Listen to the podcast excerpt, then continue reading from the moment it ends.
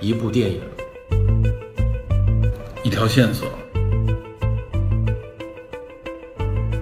带您探寻电影中的科学与知识内核。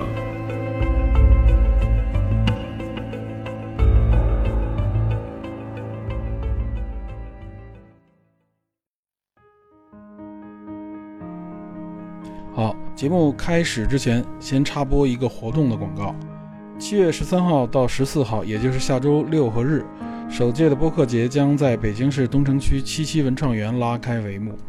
这次活动可以说是覆盖全网的中文播客主播与听友们进行的第一次线下活动，啊我觉得还是很有意义的。届时会有多家的著名电台和主播与线下的听友们进行现场的联欢活动。有关这场活动的具体说明，可以参看本期节目的图文内容。在这里也算是为播客公社做一次预务的宣传吧，希望广大的听友能够积极的参与这次活动啊，尤其是北京的听友。好，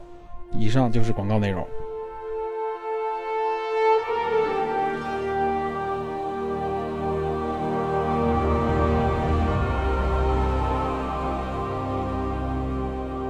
Hello，大家好，欢迎收听本期的电影侦探，我是 Peter。呃，我是 Metal DP，啊，今天其实应该是由 DP 主催啊，大家一听这个主催，应该了解我们今天要聊什么了哈。啊，哦漫威系列漫威系列，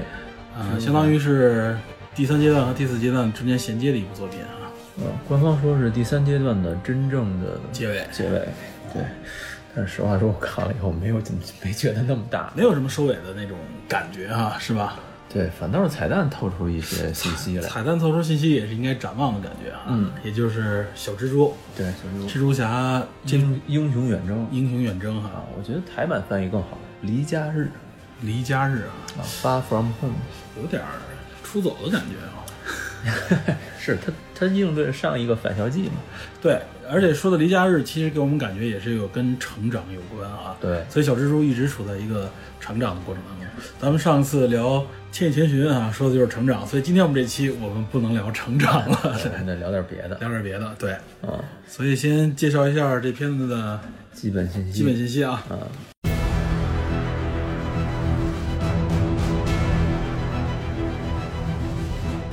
导演还是上一部那个《返校季》的导演啊，乔沃茨。嗯，这个不用介绍太多。所以风格上，我觉得跟上一季有很多的延续的这种感觉啊。对没有丢失那种成长、青春年少那种感觉。，对对对，一脉相承下来的感觉吧。嗯，对，编剧基本上都是这帮老咖是吧？呃一帮反正是熟熟悉的面孔，比如说这个克里斯麦克纳是《蚁人二》《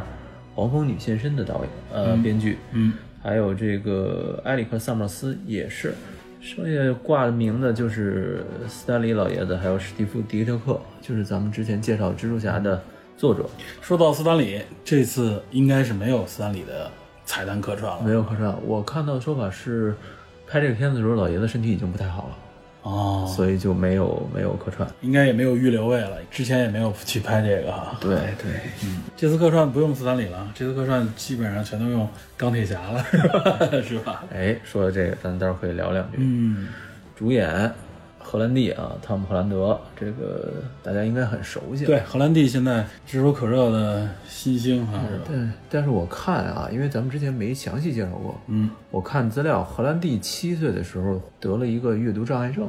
然不后爱学他习呗。 呃说不好，反正他父母把他去送去跳舞了。他十岁左右跳舞就已经很出名了，所以他在形体动作动作方面啊，对身体操控方面非常灵活，非常灵活，对，这符合他能够当这个蜘蛛侠的这么一个客观条件嘛。底子吧，这算是对，人家是科班儿有点那种感觉啊。对，实际荷兰弟应该也二十多岁了，是吧？二十二十出头，他演演小蜘蛛演的是十六七的样子，所以他他有一个优势，就是他可以演年轻人，面嫩， 对，而且哎娃娃他脸儿。对，而且它没什么变化。这个隔壁 DC 家粉丝非常嫉妒。为什么这么说呢？ DC 家粉丝说，就是荷兰弟是整个凯文·费奇选这些角色里面最成功的之一。他应该算是从内战开始，对，美队吧三内战现身对，确实形象上没什么变化，没什么太多变化，五部电影，嗯，然后他一直是一种青春年少的感觉。而且其实啊，说实话，也只能找二十岁出头的演员来演。对，因为到这个时候，这个形象基本定型了。对你要再找真正年轻的，哇塞，从十来岁到二十来岁，这变化特别大。对，第二年没准就变成另外一样了。所以你看很多儿童的那种 电影，童星 对童星，又我长残了。好多人都是所以荷兰弟的形象正面阳光，然后身体条件又好，演技也不错，演技不错。啊、再演个五六年是没什么太大问题的。对，嗯三十岁之前吧，对，女主演所谓女主演吧，赞达亚，这我不熟啊。赞达亚年轻人还是挺喜欢的，年轻人确实挺喜欢，啊是她有点她的特点，而且她在挺多影片里边已经出现了。对，她是迪士尼公主，好像是对，然后那个什么，童星出身前一段时间那个什么马戏团的那部电影《马戏之王啊》，里边有她。是吗？对，她怎么说啊？上一部片子我不太喜欢她，因为她挂的是 MJ 的名字嘛。嗯哼，但是她这个 MJ 不是马瑞健，不是马瑞健·沃森，是米歇尔·琼斯啊，是另外一个 MJ，就是等于官方玩了一个 MJ 的梗儿。反正都叫 MJ 是吧？，对，但绝对不是那个原漫画里一头红发的蜘蛛侠的不真是正的，那个记者的，不是不是原配啊哦红发那个原配，MJ 是官方的那个因为蜘蛛侠原配嘛，对，因为之前因为死的是那个谁嘛，死的是那个戈文·斯黛西嘛，对对对，死的是格温，那个是警长的孩子，对对吧？这个等于说大家学的有点不太能接受这个有一点皮肤稍微黑一点的，而且哎，对我发现国内确实有观众觉得，一个形象上觉得并没有咱们通常认为的好看，对吧？嗯，所谓的各身体上各各种条件都被都不具备嘛，对，吧？而且上一部出现的时候有点那儿的，对，她宅上一的部她是一个宅边缘化的一个女孩，但是这部就稍微好一点，这部有一点青涩的，对，没错，样你子嗯说得特别好，清澈的样子。而且我觉得，其实我对赞达亚的感觉还行，很年轻靓丽，而且她有一种不同的感觉，就是我觉得这是未来年轻人流行的一种趋势啊，更有个性，不是像过去大家讲的金发碧眼啊，主流的那种啊，身材各方面有一些所谓的标准，我觉得对她更符合这种年轻人那种啊，有有不同的气息的感觉。嗯，所以我建议气质是不太一样对气质不一样，所以我觉得其实观众们应该啊提升一下自己的这种接受程 度，是吧？这部这部比上一部好，好，我比觉得上一部，这是因为上一部形象确实不是按美女方向来的，对对，然后玛丽莎·托梅演梅姨，这个是上一部了啊。经典角色了。现在她的梅姨角色是非常有符号性，而且非常印象深刻了。原来的梅姨都是老太太，嗯老太太，我查了一下啊，玛丽莎·托梅五十五岁，外形还是不错的，非常的保持非常好，保持得好。羡慕，嗯，对羡，慕不光是羡慕，而且确实有有魅力哈，是吧？有魅力，啊所以 所以，嗨 被嗨被直接就被俘获了。对这个费如我演的这个钢铁侠司机也是保镖，嗯啊，Happy Hogan 就跟他在这个片子里有一个交往，对啊，然后这个 Kobe Schmoller 就是玛丽 h i l 啊，这个探员还有塞缪尔·杰克逊演局长都回归了，这个也没什么太大问题。重点介绍一下嗯，杰克·吉文哈尔，哎，我们原原来也说过哈，非常喜欢的演员，非常喜欢。源代码啊各方面，这波个斯王子，对，也哎是波斯王子，你说我一想，哎呀，跟他现在的形象完全不一样。中东味儿嘛，大对胡子，中东二大胡子，而且他那个时候还是一个有点给你感觉是动作明星，对，呃，是这种偶像型的。还有夜行者、哎对夜行动物啊，都不最近几年他演了挺多的严肃的，或者说是小成本、低成本的这种对独立制作的影片啊之类的一些内容。而且而且他开始挂制作人的制片人的身份了，哎，对，好像荷兰弟有一部新片儿，我忘了是什么了，就是杰克·吉伦哈尔来担任制片人，嗯嗯，等于荷兰弟也在拓展自己的戏路嘛。哼，杰杰克·吉伦哈尔有一部影片不得不提啊，哇塞，经典的经典啊哪个，李安拍的《断断背背山》山啊啊，哇塞，那个时候他是青春靓丽型的一个演员，啊，他对跟吧嗯那谁跟演小丑的希斯莱杰啊跟，齐达杰，哎，真是经典啊！齐达杰已经很唏嘘，已经不在了。嗯，可惜，因为吉伦哈尔他有一个特征，我觉得啊，嗯，他的眼睛睫毛非常长，哎，对对对，对，大长睫毛，所以他演这个中东那种感觉也能够演。而且他在这部片子里，你发现他呈现了两个前后两半程嗯，两种不同的气质，没错没错，他哎，这个这个变化非常好，他演的，我认为这是有功力的演员能看出对，来。你觉得就是咱们这是算是剧透了啊算是对剧透，因为他演的是反派嘛。对对对，前半程的那种真的很温暖，又很 感觉感觉好像前卫的那种他有一点儿，尤其包括在酒吧里边戴上眼镜的时候啊，甚至他就哇，这真的很像钢铁侠 啊，是吗？你那么觉得？有有人不那么想，呃就他发型嘛，他确刻 实 意用，确实有人说，对对嗯确实对。有人说说有点像钢铁侠，而且他给这个荷兰弟一开始给小蜘蛛的安慰啊，正面和鼓励对非常正面，对，挑不出任何问题来。哎，他那个正面很很温和，对，而且从一开始啊，不得不说他的这个咱们剧透啊，他这个阴谋上一开始他并没有要干掉蜘蛛的这个意哎思，他就要装一个大好人儿，知道吗？要取代。对他要取代，而且他必须要自己想上位，当上这个大英雄。但是后半程明显就凶劲儿就来了，后半程立刻他那个啊有点变态那个样子就出来了，是吧？哎，演员的功力啊，功力功力功力，确实不错。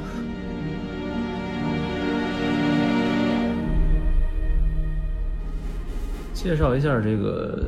他演的这个角色啊，嗯啊，神秘客，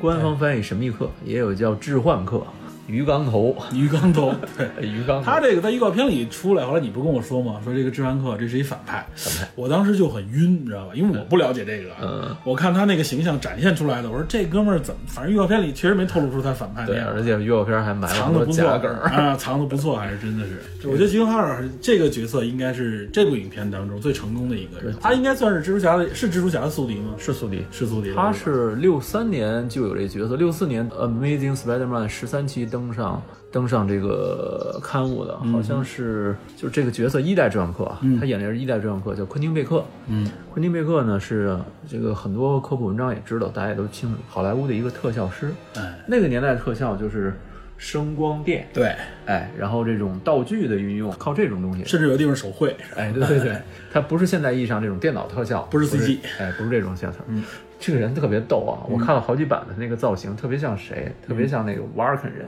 声东不息那瓦尔肯人，留那么一个盖儿头，嗯哼，黑头发，然后有一点儿耳朵，好像还真有一也有点点尖是吧？对特别逗，这么一个形象。他们老板把这种人可能有一点神秘和哎，变态，对，还很聪明、高智商那种感觉。揉嗯在一起。嗯，然后他经常在幕后工作嘛，但是他想出名儿，哎，想当演员或者导演，但是他功力又不够，可能形象上不够，对吧？哎对，然后这个人就动歪脑筋了，哎然后动歪脑筋想成名，就给自己弄了一身战服出来，但是他本人是没有任何超能力的。嗯，然后他，但是他这身战服就非常高科技，他那个鱼缸头啊，啊是一个全息影像的一个哎，玻璃罩。全息是也是这个里边的一个这部影片的一个比较重要元素，后边对咱们可以稍微简单说说。对，就是外边看不见里面，但是里边能看见外边。嗯，然后有呼吸系统，有有这种后来还有一种分析的这种这种东西，还有定位。嗯，然后他的有点类似于钢铁侠那头头盔的感觉。啊对对对，然后他手上这个手腕和脚地方带喷嘴儿，能够喷一些置换的这种所以置换主要是靠的是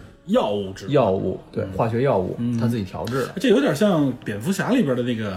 啊稻草人儿哈，那是稻草人儿似的啊，有点那个感觉。他靠的也是药物，对吧有点只不过他完全走恐怖系了，对，然后还有一些什么脚步按着这种弹簧让自己看能飞起来。能飞起来， 有斗篷吗？一直嗯有斗斗篷，篷，一直有有斗篷篷，。就是这个造型。电影中我觉得最妙的是，它还原了漫画中造型，又给一种科技 感。哎，那盔甲那事儿啊，对，就是小朋友那帮小孩儿说，他说这是谁？像钢铁侠和雷神的合体嘛？啊对其实这个是有隐喻的，这句台词就揭示他其实有野心的，有野心，而他是想把之前的老英雄的一些特点集中哎，在自己集中。自己身上，自己成为新的英雄。然后这个而且你刚才说的，他手部有些机关，你看他这里边，他手部是一个显示屏，对。靠这操作也是对应了这个漫画里边这个手部有机关。类的那个 哎战术手册，然后哦，四现在四分卫战术手册已经直接就是显示屏在手腕上了。对啊，这我还真不知道，这么厉害。就是有些是手绘的，有些是触屏的啊，这个反正就是为了战术沟通方面。对对，然后这个漫画中他想出名儿是。他想了一什么招儿？就是说，先陷害蜘蛛侠，他自己先扮成蜘蛛侠做坏事儿，然后呢哎用幻术，自己呢又变成好人，然后去击败那个假的蜘蛛侠，取代他了。成名了。我成名，我是新一代英雄。这个跟电影中是暗合的。对，没错，哎，然后有一点得说一句啊，这个他有一个学生叫丹尼贝克哈特，是二代的置换客，就是一代置换客后来嗯死他了还有下一代了。 三四代，还有一代变种人，三代追光客变种人。然后他曾经跟彩蛋中的那个《号角日报》的老板哦相互勾结，哦，所以说跟号角号角日报的出现，并不是完全是对，并不完全是纯纯粹粹的彩蛋像，对啊，就不是说纯联系。在漫画中，他们确实是有过勾结，内部里边有梗也是对啊，，有勾结。这个待会儿咱们聊《号角日报》的时候再详细聊。对哎，总之就是说，置换客是一个非常跟以往不一样的一个反派。哎，他不是超能力者，哎，以往的反派是说我像这个 Killmonger，嗯，比黑豹还还强，像这灭霸这武力值那么强，对，他就是主要是强狠，对对吧？但是现在这个这个已经有点像《美队三》里边那个 Zemo 那种哎感觉，哎哎，没错，靠头脑，靠头脑、靠心理战术，嗯尤其是片中那段幻觉的那哼，种，哎，那段我认为是全片中最亮点，很精彩。非常精彩，然后各种各样的幻觉，然后其实跟漫画中展现特别像。漫画中就是说，突然你发现跟你对话的人变瞬间变大，把你一一下拍在地上。他攻击的是你心理。呃，有人说说小蜘蛛和金刚狼其实是很害怕这种反派。就是内心有有弱点是吧？呃，一是内心有热点，二是他们的触觉和感官比别人都发达。他会强化这个幻觉，他强化就是说白了，哦，是这么个这么个梗啊，对金刚狼是嗅觉特别灵敏嘛，他本狼嘛，对一定是，哎狼獾，狼獾啊，狼獾，它是加拿大一种狼獾。嗯然后这个小蜘蛛是这个蜘蛛感应嘛，嗯对彼得一激灵，我就不说 Peter 一激灵。哇塞， 然后它这种东西会放大致幻课那种致幻药剂的效果。嗯啊，对，致幻课好像在呃神秘课吧，神秘课在这个漫画中。异世界啊，弗兰克·米勒写的那个《木狼寻香》里、嗯是最出名的反派。哎，我听你说过对，他在那里边给金刚狼下了一个幻觉，幻觉，然后金刚狼就大杀特杀所有的反派，他发现反派就是杀不完的感觉，但是觉得反派好像怎么都那么弱，最后都杀死以后，发现是神秘客给他下了一个幻觉，其实所他杀的全是 X 战警，把自己嗯人那把自己人，人全干掉了。这个 X 战警全灭在金刚狼第三部里边其实被借鉴了，所有的其他 X 战警都哪儿都没有了，都死去了。对，对啊，其实是根据这部漫画来的《哦红狼寻香》嘛。但是这个不是主世界的故事，这个是异世界的。像弗兰克·米勒尔、像阿兰·摩尔都是那种喜欢借用某你说个漫画设定，你一说主世界异世界啊，这部电影里边也有这么一个梗，哎被带出来了。对啊还把我们骗得很苦。哎，对，真的是一开始啊，是吧？我们都往那方向自想了。对，在预告片中，嗯啊，包括正片中，他说他是来自八三八是八六八宇宙的。好像是八六吧，我记啊得， 86我记不太清了啊。 86反正他也说了，六幺六宇宙是主宇宙。对，这个这都跟漫画对应了。，啊对，六幺六是主宇宙没错，嗯但是有一点就是我们当时有点纳闷儿的地方，嗯因为在漫威的电影宇宙的编号是幺九九九九九，嗯，不是主世界六幺六哦，啊，主世界六幺六后来跟幺六幺零相撞，就整个现在就没有这个平行世界了。嗯，然后八六八这个宇宙，据说啊，据有人挖出的梗儿，这个梗儿宇宙只有一个叫 Spider UK 英国版的蜘蛛侠存活下来，其他人都不在。不是那个夜夜什么猴，夜猴 侠 Night Monkey，来他妈给了。这个反正是大概的一些背景吧。嗯，咱们直接就等于把置置换客的这个背景一下全都说出来了。啊，这个得说一下，神秘客也好，智障客也好，还是一个不简单的反派。然后这部电影觉得呈现的效果贴合漫画，又符合时代对，啊。你这么一说啊，我现在回忆影片当中一些一些细节，嗯，你这么一说，给我感觉啊更立体、更有色彩了。，对，哎，你给我简单的置换了， 然后 不是，真的是，就加上这些信息，我在看这，我在回顾这部影片的时候，哎，觉得很多东西不仅仅是看上去的那么简单你。这句话非常重要啊。到时候咱们说说这个信息的问题。哎哎，好。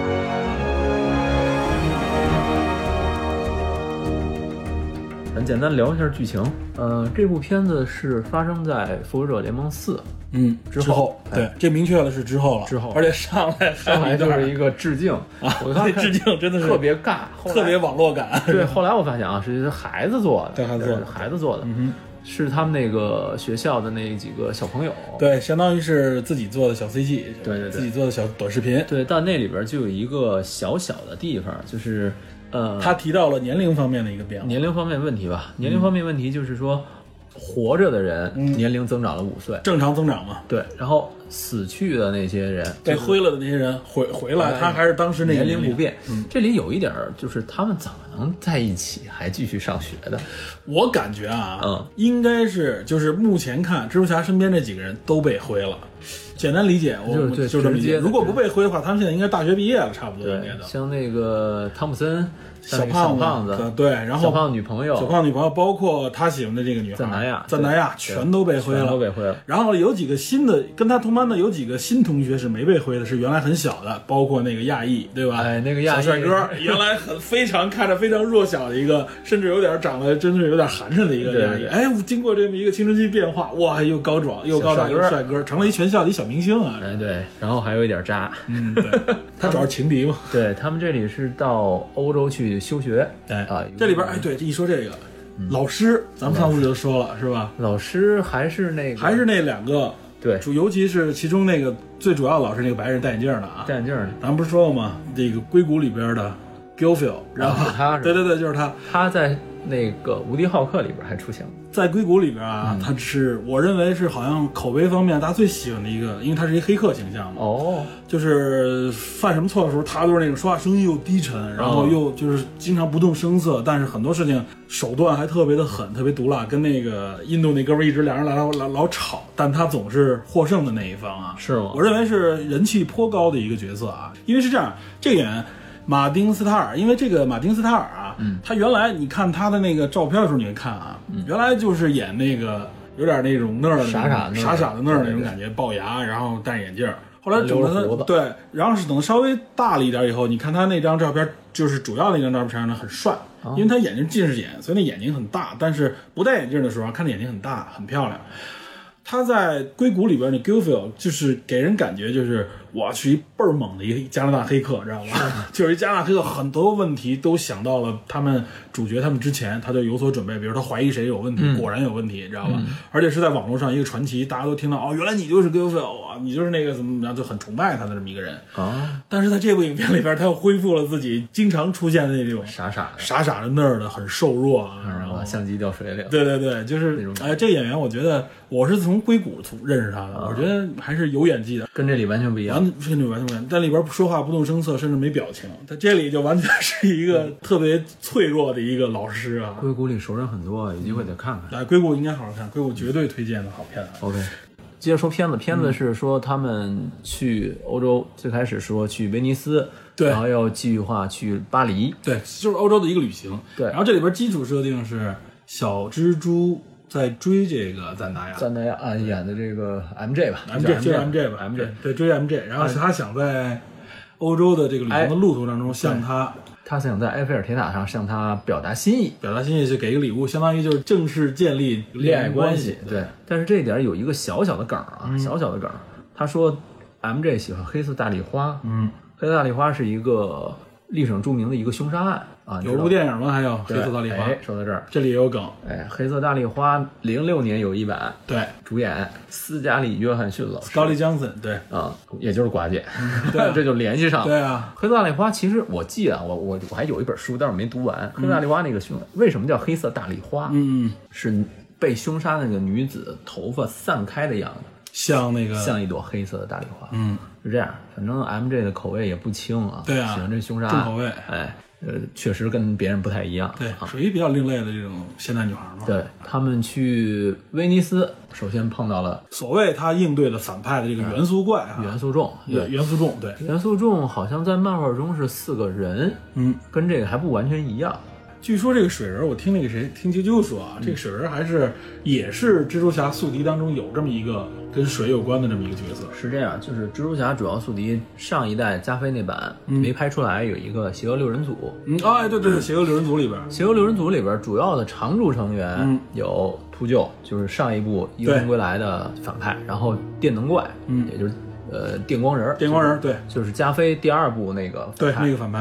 啊，那 James Fox 演的，然后是置换克，然后，智商克也是神秘客，还有就是猎人克莱文，嗯啊，猎人克莱文到现在没在电没影没出现过。啊，犀牛人犀牛人是是经典的啊犀牛连人漫画里边、动画片里边都有对犀牛人也在那个上一部里面出现了，露出过，是对，机嗯甲那种的，而且是彩蛋里边好像是啊，我记得反正最后的时候，演了一下，但是嗯没那么大杀伤力。还有一个就是杀人 Sandman，嗯就是那个沙子做的，是在第一代的蜘蛛侠里面的第三集，第三部里面出现，是一个亦正亦邪的人。对，然后，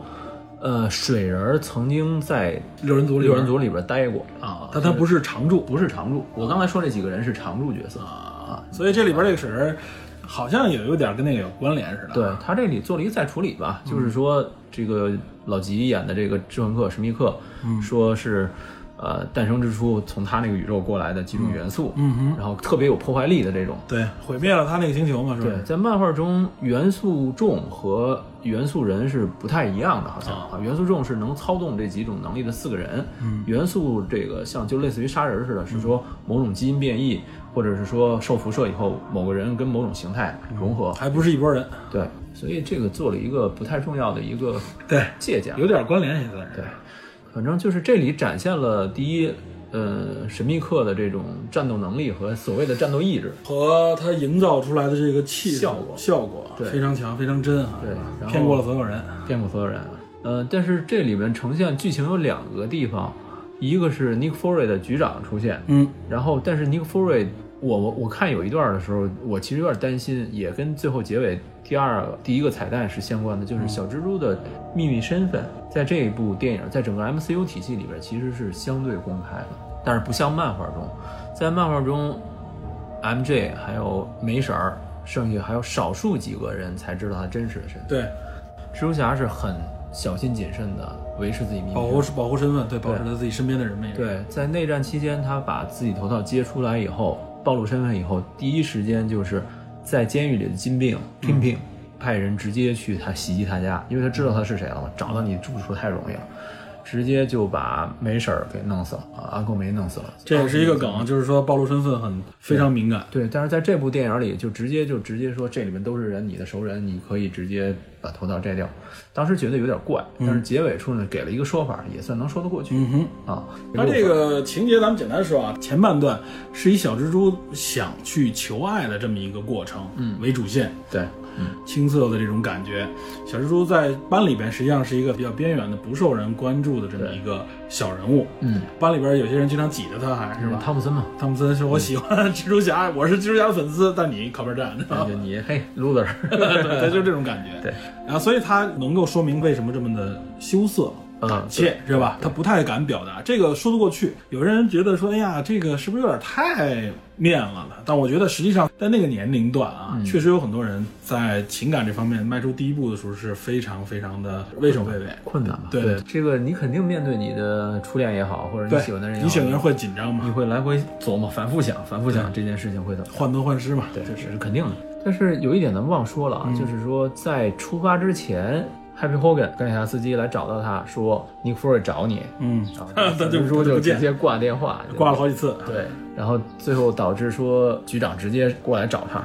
嗯，怎么说呢？反正这里局长觉得就挺怪的。结尾处给了一个说法，你的意思也就是说，从那个时候开始，局长就不是真正的局长。对这个时间线是有问题。现在觉得，我是回头这么想，就是尤其是最后这个彩蛋出来以后啊，嗯我是觉得就是有些东西让你感觉不够合理。到时候咱们可以聊一聊。对对对，咱们最后聊一聊，反正局长局长这块儿有点问题，对但是这里边有一条信息我看到的啊，嗯我是觉得这里仍然是在体现小蜘蛛有一点啊，嗯，他对英雄身份的这么一个感觉到的压力。对，这个其实是这部电影应该呈现，但是没呈现特别完美的一个主题。它怎么说？尤其是在复联四，当这个初代复联谢幕以后，钢铁侠离世以后，嗯，他没有做好完全接钢铁侠衣钵，甚至是说接这个英雄衣钵的这种觉悟。而且带他的人去世了，对钢铁侠，对所以他们缺少一个引导他的这么一个人物了。这里可以稍微聊一句啊，在老版前两版的这个电影中，嗯，呃，没有钢铁侠，这肯定对有啊。当时作为蜘蛛侠，影响他成长最深的是本叔安托本。本叔的那句“能力越大，责任越大”，嗯啊，已包经括现在成为所有英雄里边的一句重要的语。，对，包括他的这种离世给小蜘蛛造成的影响和创伤对对是非常大的。但是在 MCU 这个体系下，蜘蛛侠几乎没提本书，只是说本书离世了，然后取代他、影响他成长的是钢铁侠。对，哎，等于钢铁侠的这个角色有点类似于本书的这种样没子。错，大家直接管他说是父亲。啊， 对，父亲，当然，当然，这个荷兰弟私下说他是 Godfather、啊，是他的教父。嗯教父，哎，这个其实是我个人觉得啊，是漫威漫威影业玩的一招。嗯，对，就是死他要死的把小蜘蛛卡在了自己的 MCU 体系里边，而不是说你索尼影业嗯自己，而且不是让你自己去成长，哎，这他是有自己的多方向考虑的。对，无时不刻确实出现钢铁侠的形象，这种致敬啊，在影片的世界当中对钢铁侠的一种怀念和致敬，这个不过分，实际上。不不算过分，就是觉得元素作为蜘蛛侠的个人电影来说，这个元素稍稍有点多。所以说，就像你说的啊，嗯他真的是把钢铁侠和蜘蛛侠绑定了。对这个绑定的作用是让你蜘蛛侠控制在我 MCU 的范围体系之内因为他还在索尼名对，因下。为它所有权还在版版权还在索尼那边，对它只是制作这边是由漫威来的，所以这个 father 这个形象 是吧，高不可攀了，有点但是有点有点不可逾越的感觉。 反复想，你就觉得反正漫威这招玩的挺狠的哎啊。哦，据传闻荷兰弟是九部的合约，现在是第几部啊？现在五部现在是第五部。嗯，我想啊，这个内战战三，他自己的一部独立，然后复联的三和四，再加上这部五部了已经。对，还有四部电影啊。就是说是复联三四算一部，有可能算一部，有可能算两部，就是说最少它有四五部的电对影。，后边还有一半呢。对，所以以荷兰弟现在能演的这种状态来说，还很长时间还会复出联现五啊，然后独立电影啊，可能还得在别人的影片当中出客现串一下。哎对嗯这个是很有值得玩味吧？这是一个之前的外媒报道啊，对，真实性待定我。觉得靠谱。啊目前来看，反正是二代核心吧，应该是小蜘蛛。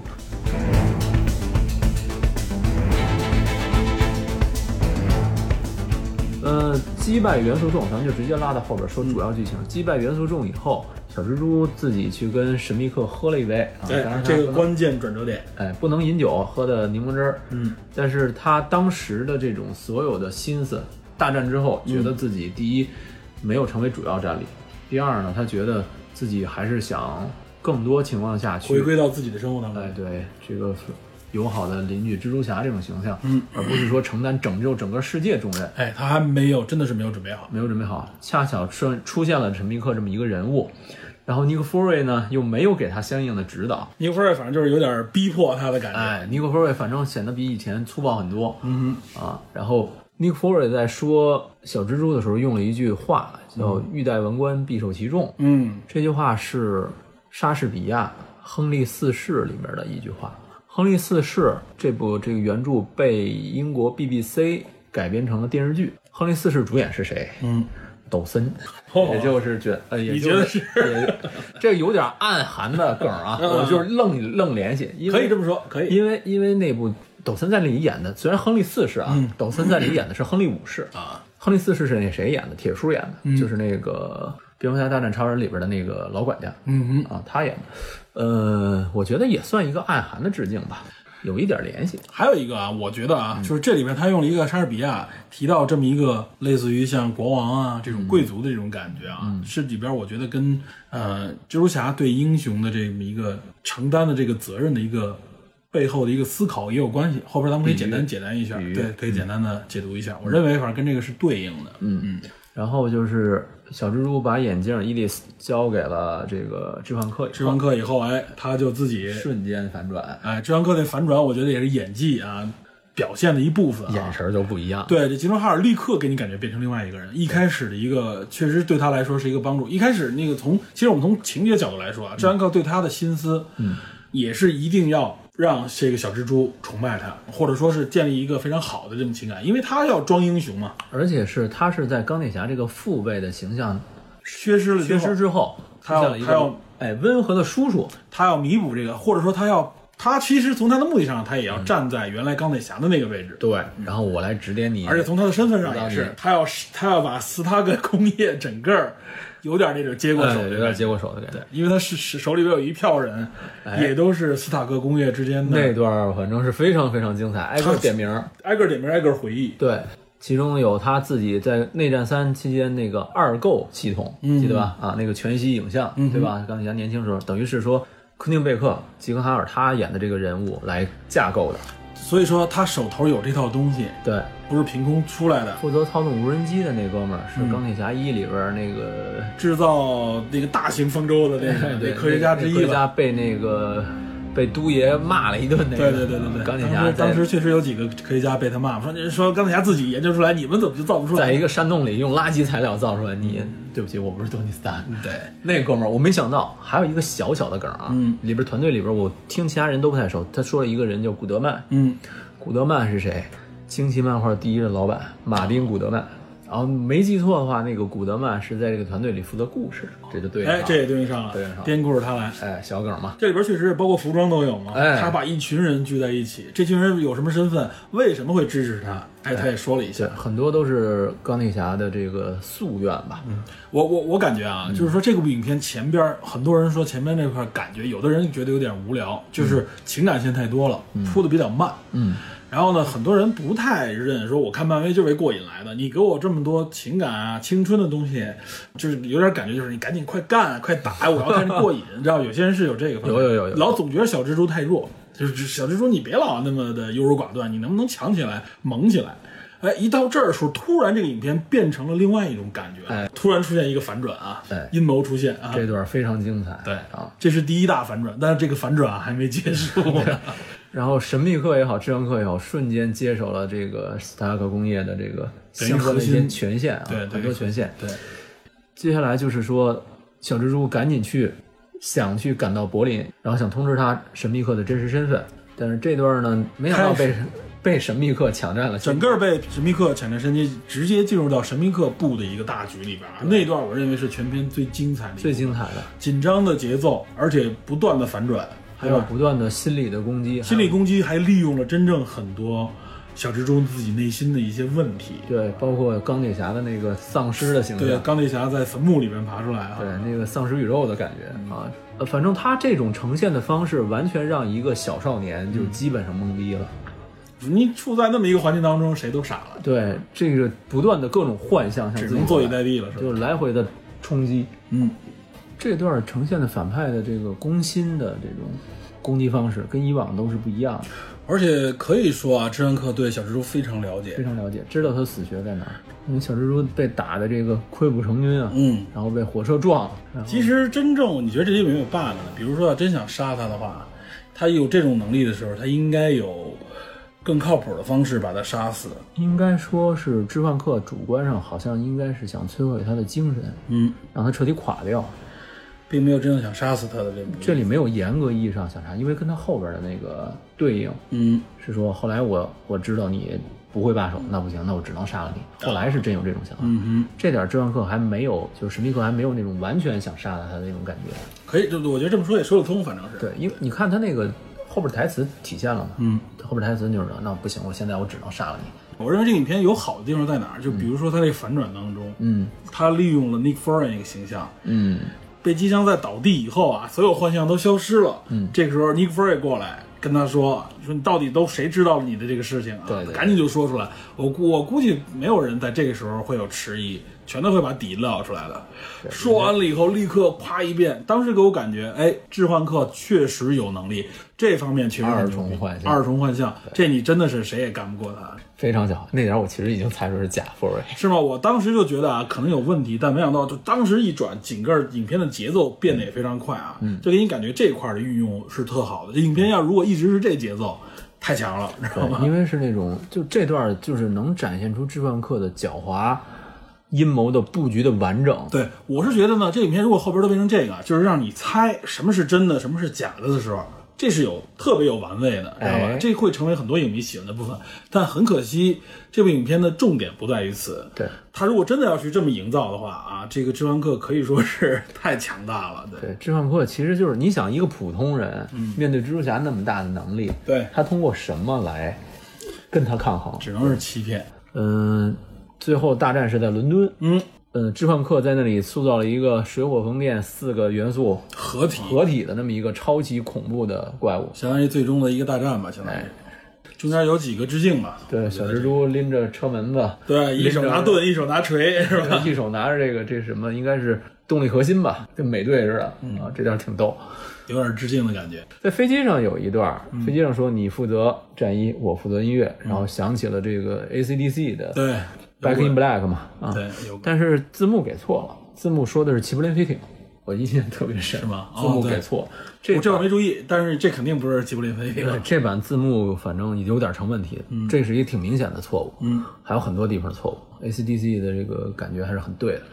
有一个小蜘蛛在那儿弄战衣的时候，很多人说还原钢铁侠对他那次说小蜘蛛当时的动作和语言都跟钢铁侠很像，啊，这个应该有点有意为之吧，有一点点生硬，刻意。有点刻意了，有点生硬，没没必要要，，没必但是就这么说，大家能理解。也说得过去。嗯对，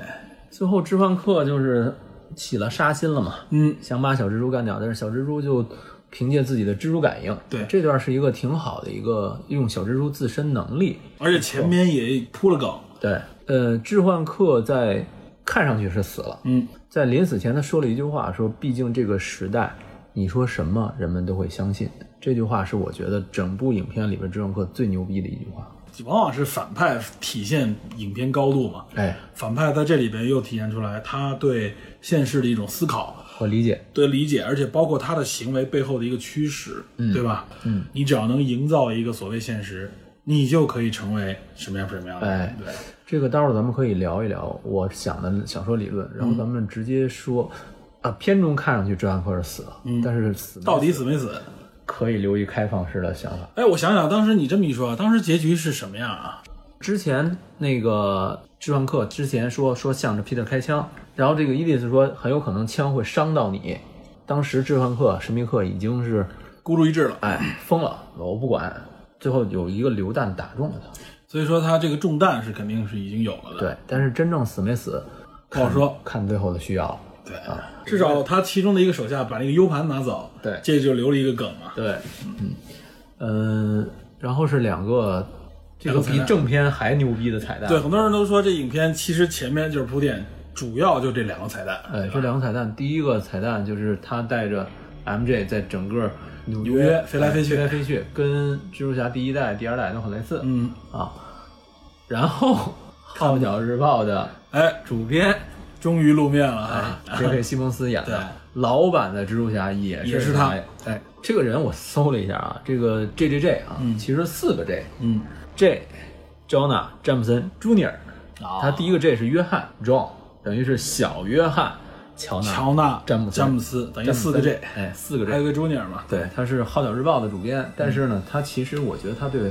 蛛侠，他表面上非常讨厌蜘蛛侠，嗯，但是他实际上对蜘蛛侠有一种病态的迷恋，有点有点狂热粉的那种感觉，哎所以他经常报道追踪蜘蛛侠的消息对嗯嘛。他粉到深处自然黑，或者黑到深处自然粉那种感觉，对，动画里、漫画里都是蜘蛛侠后来给他打工，但是他一直不知道。嗯，但漫画里边后来在黑暗王朝期间，这个詹姆森担任了纽约市的市长， 哇塞，哎，然后他当时追捕蜘蛛侠，哦成立了一个叫反蜘蛛小团队 （Anti Spider Squad），所以他跟蜘蛛侠这个过节，或者说是这个矛盾是是成立的很。深的。对而且咱们联系刚才那个二代那个置换客。丹尼·贝克哈特曾经跟詹姆森两个人勾结陷害蜘蛛侠是有联系的，对所以在彩蛋里面他出现了最开始昆汀·贝克演的置换客说蜘蛛侠才是反派，要杀了自己，嗯自己才是英雄这个假的视频。紧接着接这个《号角日报》主编的这个詹姆森的演讲，嗯，这个其实跟漫画中是能对应上的。对，然后说了一句非常重要的，就是 Peter Parker 是他的真实身份。这个应该说绕了这么长时间，终于把蜘蛛侠的真实身份暴露露出来来了。。蜘蛛侠整个身份危机才应该是下一部蜘蛛侠电影的核心。也就是这时候反派要直接对着他干了呀。对，嗯，我觉得下一步不好说有没有邪恶六人组，但是蜘蛛侠恐怕要同时面对很多敌人了。对，应该绝对不止一路。哎，对，而且从成长的角度来说，嗯，他也应该独立面对考验了。对，所以这部电影应该说整体上脉络来说是蜘蛛侠成长电影没有错，嗯呃，只是感觉上没有第一部的那么完整吧，连贯对完整连贯。因为第一部里边，我觉得是这样啊，就是反派跟他一起成长，嗯，反派那边也是逐步的秃鹫，秃鹫这边逐步的成长，然后之间跟他有交手，然后呢又成为了他女朋友的父亲，相当对于是，对，对吧？这个这个整个一个过程这么看下来，嗯，感觉这个影片的完整性更好，而且逻辑之间没有大转变。对但是这部影片是有一个大反转的，但在之前呢，它更多强调的这个情感线，可能有些确实有些观众呢不是特别买账，所以我觉得这是这部影片可能大家对它有微词的一点。我觉得是反派的理论，其实可以再深入一点，再表现得更复杂一点。然后蜘蛛侠的整个成长和他跟 MJ 的恋情，也可嗯以再突出一下。但是这两点都没做到位，所以导致就是这个片给子整体其实对，没错，给吉伦哈尔的这个空间很少。从还不嗯除了跟他斗争以外，心理描写到后边很短，对对吧？其实如果能过早的去铺垫的话，也许可能效果会好一点，嗯对就吧？感觉就是反派到最后就急于求成了，对啊，有点狗急跳墙那感觉。对，其实一开始反派这深度绝对够深的，对对吧？对，嗯，刚才忘说了啊，这个第二版，嗯第二版啊，这个刚才说了一句忘了，这个西蒙斯不仅是演过蜘蛛侠老板，嗯，很多动画里边还是他配的 音，好几版都是，包括终极蜘蛛侠还有什么之类的。他本人也很喜欢蜘蛛侠， 是是吧？他那个配音太有特点了，对对，他那个声音，他那个声音，癫狂，癫狂，然后神经质，然后啊哦非时常不时狂笑那种感觉对啊，他演这个非常合适。嗯。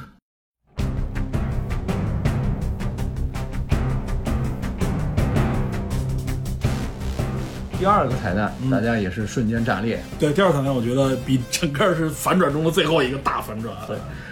局长和玛丽特· l 是两个人，是塔洛斯和他媳妇儿，对这两个死骷髅人扮的。对，这俩死骷髅人是精队那个时候的啊嗯惊队长里边的非常重要的死骷髅人，而且他这个死骷髅人延续了之前的设定，嗯，是可以说简单说是好人这一边的，啊知道吧 洗？白了嘛？对，洗白了完全。然后又给尼克·弗瑞打了电话，尼克·弗瑞是在一个全息影像前面对，停下来，然后走出来说：“是一大飞船啊。是在我的鞋子在哪儿？这段儿一看手下干活全是死骷髅人， 对，这段儿就大家就很奇怪啊。第一，神盾局升级了。哎，神盾局没有了，现在是不是冒出漫画中天剑局嗯，啊？这是第一。第二，尼古尔什么时候去的？对，那如果精队的时间线是九十年代的话，嗯，那么复联四这期间，一直到九十年代到复联四期间，这个这个局长是不是都是塔罗斯丹的？也就是说啊，这个质疑是这样，就是因为他这个反转，嗯，所以我们有很多人解读啊，这里边有几条线，一是最远找，就是说是不是从惊队之后，嗯就是假的尼克弗瑞了。哎，还有一个是说，这个影片到底什么时候开始？那个尼克弗瑞是假的，是全都是假的，还是说实际上后半程的是假的？也有说是后半程是假的。我觉得有可能是，咱们如果他联系之前复联三四的剧情，嗯，那应该说复联四结尾的时候出现在钢铁侠葬礼的肯定是尼克弗瑞本人，嗯，在这之后应该有塔罗斯来，所以说这个影片当中出现的尼克弗瑞一直是假的。对，有可能是假的，有没有一种我我觉得有没有一种可能，就实际上是从从二层反转的时候，嗯那个尼弗瑞是假的，就是在柏林开始见到那个弗瑞，之前的尼弗瑞是真的，包括他拿手里拿着那个这个枪麻醉枪的时候，那个是真尼弗瑞，因为他的行事风格很尼弗瑞，但是他呃是这个，对吧？那个行事风格，你说要是去装，应该装不出那种感觉来。但就是是霸道，然后冷静，而且还他妈的不吝，是吧？但是他有一点，你像你记得他谈在那嗯个洞穴里谈说，呃，雷神去哪儿？我不在，嗯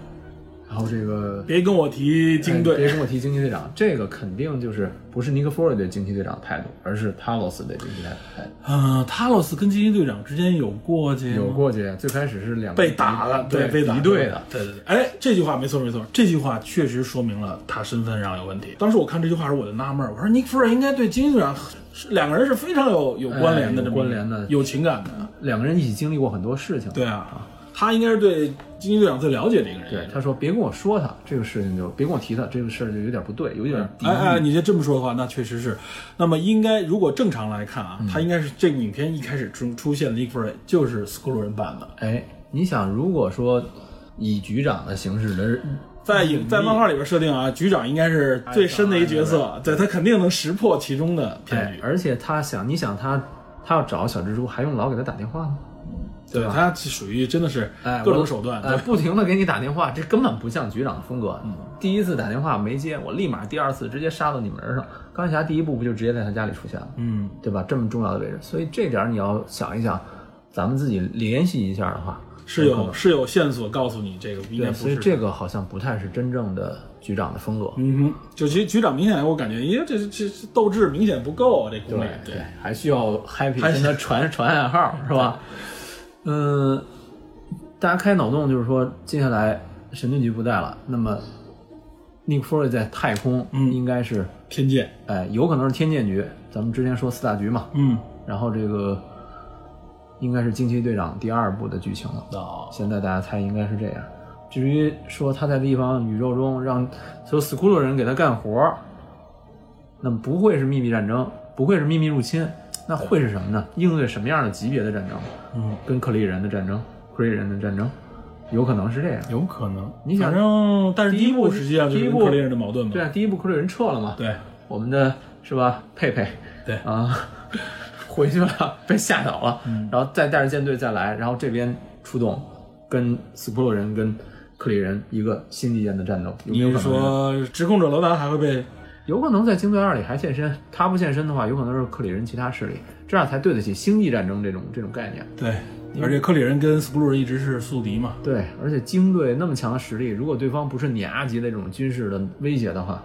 用不着他上了。对精队没有必要远离地球去应对这种矛盾。会不会跟天神族有关呢？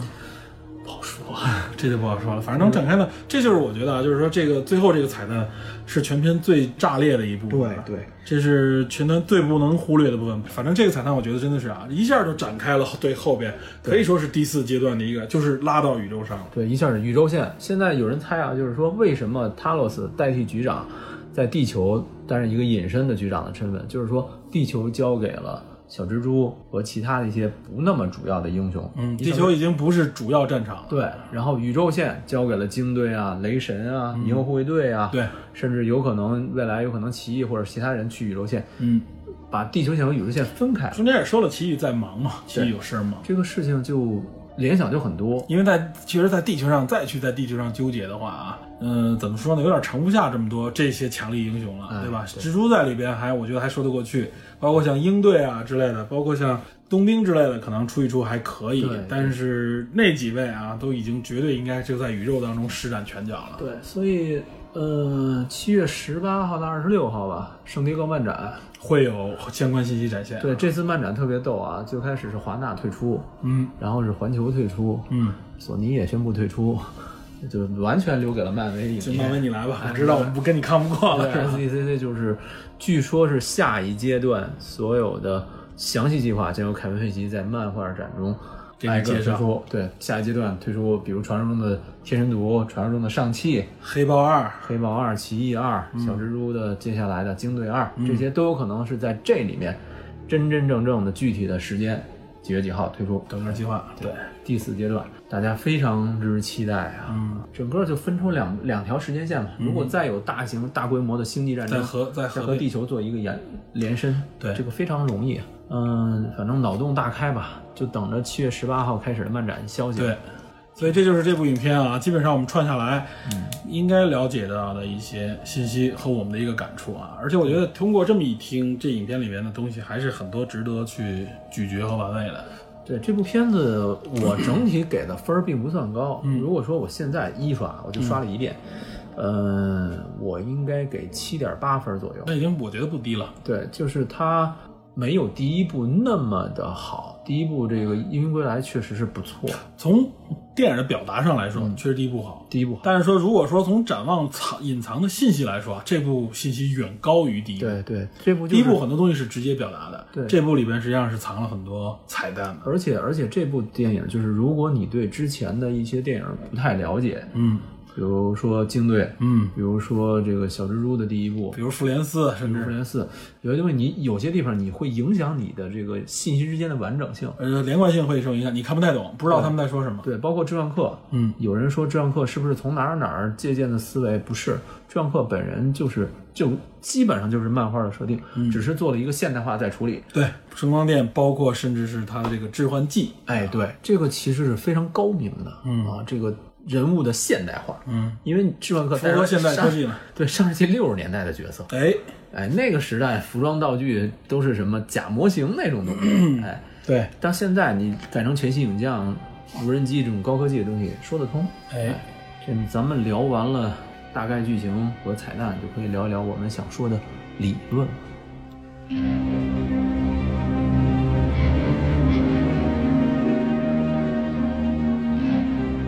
其实致幻客这里边你刚才说的一点很重要，它那个鱼缸头，哎全息影像，全息影像，全息对影吧？像实际上对于我们现在来看啊，呃，我们说的是虚拟现实也好，现实增强也行，嗯它很多东西是结合现实增强，甚至是有点就是三 D 全息影像的这种感觉，置身于其中。台词说中比真实还真实。对比真实还真实啊！其实这个东西不是怎么说呢？因为大家现在多多少少在互联网上面能够看到一些东西啊。嗯，现在目前利用现有科技给我们看到的全息的内容啊，实际全息这个技术是最早一在一九四七年被人发现的啊，全息术实际上是，而且发现它的这个人是一个在英国的匈牙利裔的物理学家，嗯叫丹尼斯盖博。嗯，他等于发明了全息术啊，而且他因此获得了1971年的诺贝尔物理学奖，哇，非常重要了啊！而且这个全息术啊，直到六十年代啊，嗯，才获得了实质性的进展，就是说有些东西能够用全息的方式记录下来。我小的时候，我记得好像是在哪个历史博物馆还是哪儿看过一个周总理周恩来的一个全息的一个照片儿三 D 的。对，那个就是过去所用的全息摄影。嗯这个全息摄影不是我们现在所理解的啊，三 D 摄影现在多个摄像头，实际上在这部片里边用的是多摄像头，它甚至在空中飞的这种多摄像头、多角度营造出来的全息影像。我们先不说它的这个呃真实性啊，我们先说它是这样的一个原理。但实际上，为什么说从四十年代就有了？那个时候没有这些技术啊，那时候靠的是什么？简单说，全息术这真说起来，可能大部分人听不懂。嗯，它实际上是一个还真是有点儿有点儿难以理解的一套技术啊。我们、我可以我简单这么说一下，就是我们一般情况下，我们摄影术啊、记录下来的，实际上是这个物体的反射出来的这个光。呃，就反射出来的光的信息，我们只能记录它什么信息呢？我们只能记录它的这个强度信息啊，就是光反射的强度信息。嗯，稍微学术一点语言叫做振幅，知道吧？啊我们只能记录它的一种维度。嗯实际上呢，光还有另外一种维度，就是记录这个透视原理，或者说记录这个远近的是一种深度的信息。我们目目光看上去啊，嗯它有一个深度信息，叫做相位。啊，相位。相位这个大家也这个听说台词过，儿对吧？这词儿实际上，全息术就等于是把用一套摄影的技术，把这个振幅和相位全部记录下来。原来我们的摄影东西只能记录振幅，所以你看到的是二维的平面的，嗯它用相位的方式把它记录下来，也就是它能支撑到什么程度呢？呃，它用这种全息的影影像，就是我们的胶片实际上是可以承载的，它实际上利用一种有点跟这个呃类似于这种光波波纹的这种方式啊，在极细的这种波纹的角度，我用纹理能够把它的这个相位和振幅两种信息都记录在里边儿。所以我们看一些全息图像的时候啊，我们其实经常接触看一些，比如说一些宣传品、一些印刷品，还有一些大屏幕。包括我们看的所谓的三 D 防伪摄影技术，嗯嗯我为什么看那个照片里边，它是有一点，哎，你换个不同角度，它是立体的，实际上它就是把它的相位信息也展现出来包了。括现在扫描一下出那 VR 的那个。哎，对，对那个相当于是另外一种啊，全息、全息展现了啊，这就我们简单说，这就叫是一种全息术。嗯所以从这点来看啊，就是全息这个技术还是相当有技术含量的。但是啊，我不得不说，就是全息模拟摄影出来的时候，它是有很多苛刻条件的，所以你展现出来那个效果啊，我们无论在各种各样的条件，过去的全息术是你看到的时候。不是特别的清晰，比较的暗，对吧？而且它那个角度，你要换角度的时候，它是有点一帧一帧那么蹦的那种感觉，哦不连贯，对吧？对对所以我们现在更多的时候是利用 CG，是利用电脑技术，所谓的 3D 立体，是多个摄像头不同的角度记录，嗯然后你看到的就是它摄像头不同角度记录出来那信息，所以它那个感整体感觉更更连贯。它实际上不是过去的全息术了，哦是利用新科技来来实现的。但是啊，类似于像影片中呈现出来那种效果啊，到目前实际上是没有实现的。我记得我们原来提过哪期啊？好像是《头号玩家》还是哪儿的？应该是头号玩家。说过一个，就是原来网上不是一视频嘛，当时我当时我就是介绍过，大家在运动场里面看运动场里突然跳出一只鲸鱼，对，咵又下去了，就那段大家一看叹为观止，说啊，现在这种所谓的三 D 全息术都已经到这种程度，真的绝对是 AR 当中的 AR 了，对吧？但实际上我跟大家说，这个东西除非你戴一个眼镜，你不戴眼镜你是看不到的。啊，在现实当中是不可能模拟出来这种效果的，这个是完全 CG 制造出来，就像影片当中呈现这个东西，它也是完全 CG 制造出来，除非你戴一个 AR 眼镜，嗯对吧？AR 眼镜现实增强，它把很多东西可以强制加到这一个现实当中来。为什么不能实现啊？这里边有一个问题，不是说图像我造不出来，我们完全能制造出来，电影里能呈现的东西我们就可以有，能制造出来。但它最大的问题是它如何投射到现实当中。而且是多个角度。对，就是让你感觉嗯有的时候我们能感觉到，哎，现在有人会说，我记着好像初音未来的演唱会，对吧？包括现在据说有很多我我没看过啊，但是有很多国内的一些歌星都有了，国际上也有，就是在一些独特的舞台上面展现出来的是有这种所谓的三 D 全息的影像，比如同时出现几个这个同一个人、嗯歌星，听说过几个人，包括他们一起展现出一些非常华丽的啊立，给你感觉是非常立体的三 D 的一个信信息，但是这是一个伪全息，我不得不说这是伪全息。目前的技术能实现到什么程度？它属于叫做是一个伪全息，叫什么？叫做佩伯尔幻象的这么一套东西啊。为什么叫佩伯尔幻象？Paper 实际上这个东西啊啊，是一个英国的一个，算是一个科学家啊。这个实际上是在十九世纪他就制造出来的一个手段。上世纪对，这个跟全息还没关系啊，这是它这个配罐幻象是什么呢？上世纪上上世纪，上上世纪了，一八几几年嘛。你记着有一个爱德华诺顿主演的那部电影，记得吗？叫《魔术师》，啊，有点印象。记得吧？他为了他女朋友好像死了，实际上是都是假的嘛。对对对，他在表演魔术的时候，你记得吗？嗯，把他在那个当时那个场景里，把他女朋友那个魂灵好像召唤出来了，啊把别人的魂灵召唤召唤出来了。当时那个年代是一九零零年前后，这个时候佩珀尔的这个佩珀尔幻象这个术这个技术已经发明出来了，嗯。当时可能有些人认为啊，他在那里边制造出灵魂啊，就是因为我们用现代电影科技给他用 C C G，反正就是展现这魔术师有多牛逼。嗯，实际上是可以实现的。它怎么实现啊？我简单说一下，就是在这个舞台的前面啊，它给你铺一个四十五度左右的一个布一层玻璃。嗯，这层玻璃是干嘛使的啊？是为了反射下面的光的。哦，明白。你正常直着往前看的时候啊，这个魔术师在你面前，前面有层透明玻璃，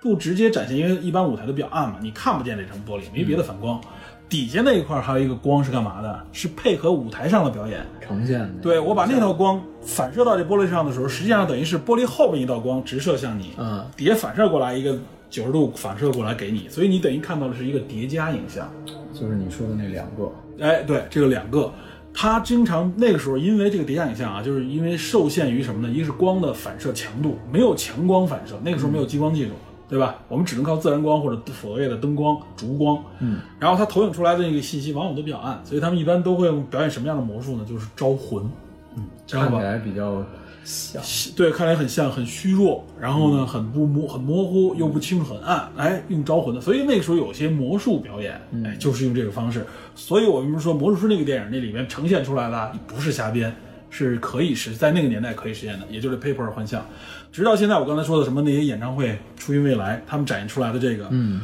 啊，所谓的立体形象，你只要在它规定的那个视觉角度里边，你看到的是一个好像是一个立体的，但如果你站到这个舞台的侧面，你会发现那实际上还是一个九四十五度斜着的一个平面啊图像，它靠的是下边投投影上来的一套东西，但因为是在一个透明布，而且现在用的是一种透明膜，远比玻璃的那个效果要好得多。嗯，哎，所以它展现出来舞台的效果啊，能和舞这个幕布后边的那个真实舞台上的人形成一个非常好的搭配和效果，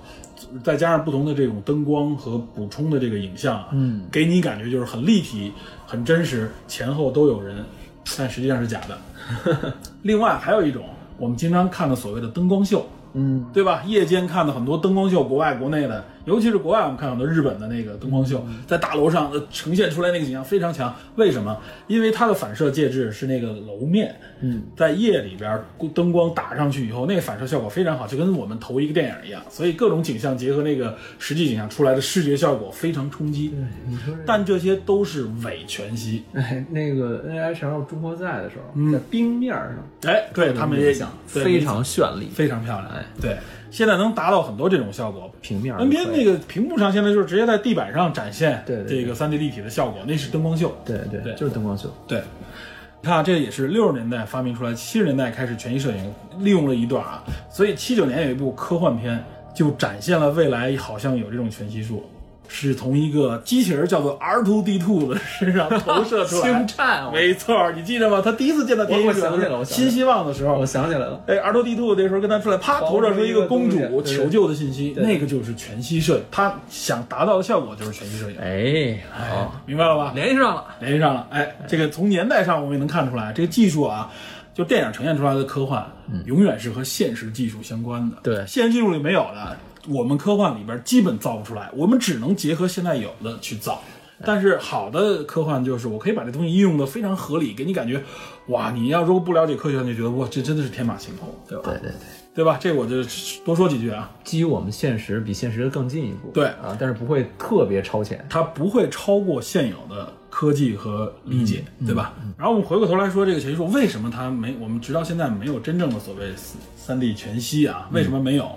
实际上就是因为我们我刚才说的就是呈现的介质问题。你如果在自然的界里边，白天。这东西怎么？我们看到很多，包括钢铁侠的很多技术了啊，包括他们现在不是在很多科幻里边都是操作界面全立体，对吧？在神盾局里边也是，在这个辐射大厦里边也是啊，操作界面全立，大家都看着。但这里有一个最重要的问题，就是反射机制是什么？那个光打出来，那个三 D 投影，它投到什么地方？投到空气里，它那反光是达不到这么效果。即使你把灯都关上，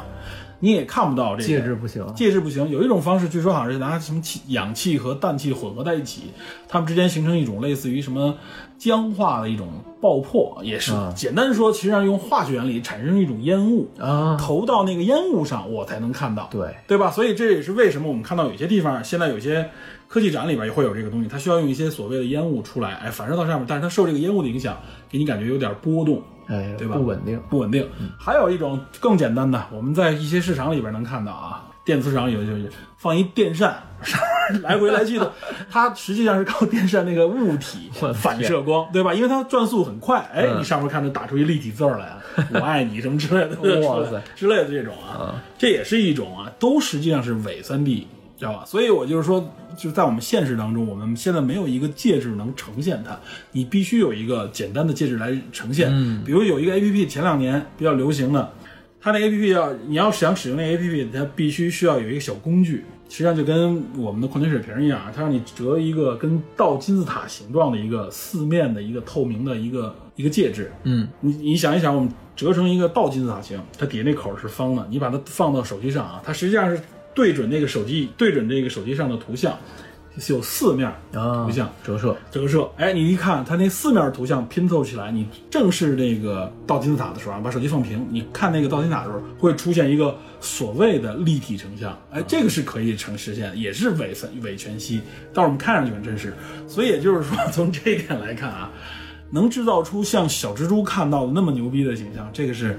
没戏的。有点难，对，非常难。它是它，你怎么去投，对吧？你投到什么地方，哎对对吧？它总有这个，就是你这个介质里边，你要非常真实，你你你说白了，这个太难了，而对且吧？你所有都是通过无人机啊来形成，对它这个，即使是无人机啊，无处不在的无人机，你投，对吧？你也没有反射介质去而啊去且无呈人机现。是时刻在运动，对，你要是说点状的无人机形成这么一个大的立体状的这个它反正就是每个人都是投射一片嘛，哎对然后最后拼凑出来拼。凑出来，但是你那个东西又随时变换，你这无人机 得得同时还兼具攻击的功能，这得形成什么样的一个复杂？嗯这个运作体太系复杂了，对这个太复杂。但是说从原理上有能不能支撑呢？多少能支撑一点，但是可以说，呃，达不到这么好的效果。达不到那个比真实还真实的效果。所以说，最简单的方式是什么呢？你戴上一个眼镜儿，全有了、AR，知道吧？就是去所有所有东西都用 AR 模拟的方式运算出来，它可以达到以后 AR 技术越来越强，我相信，包括我们原来说过，就是帧数也好，运算速度越来越牛的时候，它终究有一天可以达到，只要你通过眼镜看到的可以论帧，知道吧？这我认为是完全没有问题的，对吧？全用数字计算出来的就可以了，对吧？虚拟现实对，增这个就是强我们说了一个虚拟现实增强，也就是置换客的这个能力啊，我估计可能要再过五十年，可能差不多。哎，这跟咱们那会儿那什么《逃跑玩家》预估那时间差不多。这个有点跟黑镜的有些地方相像啊。哎，你看，有人就认为《专科》这套是从黑镜来的，对，黑黑镜来为什么这么说啊？就是比如黑镜里边提出过一个未来，我们未来可能我们视觉上看到的东西不需要用所谓的眼镜了，嗯比如一是制到放到眼睛里边的隐形眼镜，嗯，甚至有可能是对视锥细胞的一个信号对信号的一个加强，我们就直接植入大脑了。所以那时候我们在看到东西啊，是可以被数字所干预的了时候，嗯那置换客就无敌了。他想让你看见什么，只要他能黑你，他就能让你看到了，这对个吧？才真正恐怖。这个是真正恐怖的啊。所以那个时候就是你眼见的，真不一定是真实的了，哎，对，对吧？至少现在我们看到了啊， 除非 Matrix，知道吧？ 那就是你所有一切都是假的。至少现在我们看到了，还是能分得清真假的又在挖坑儿。啊，对啊， 不包括现在真的是啊，现在你看我们之前前两上次还说过那个 deep fake，说的那个虚拟就换换脸，换脸现在换声换脸，包括这个东西不用换，你完全没做过的动作，我也能给你做出来。我只要用 AI 技术就可以做到。第一个彩蛋里边那视频就是剪切过的，对啊，重新编辑、重新做，语言什么的全变了我。全都变成这这个技术上完全可以实现。你没说过这话，我可以变成让你完全说过的，而且你看不出真伪。对对，所以说现在“眼见为实”这句话要打个引号。有点儿有点儿要要留神了。那啊对对对，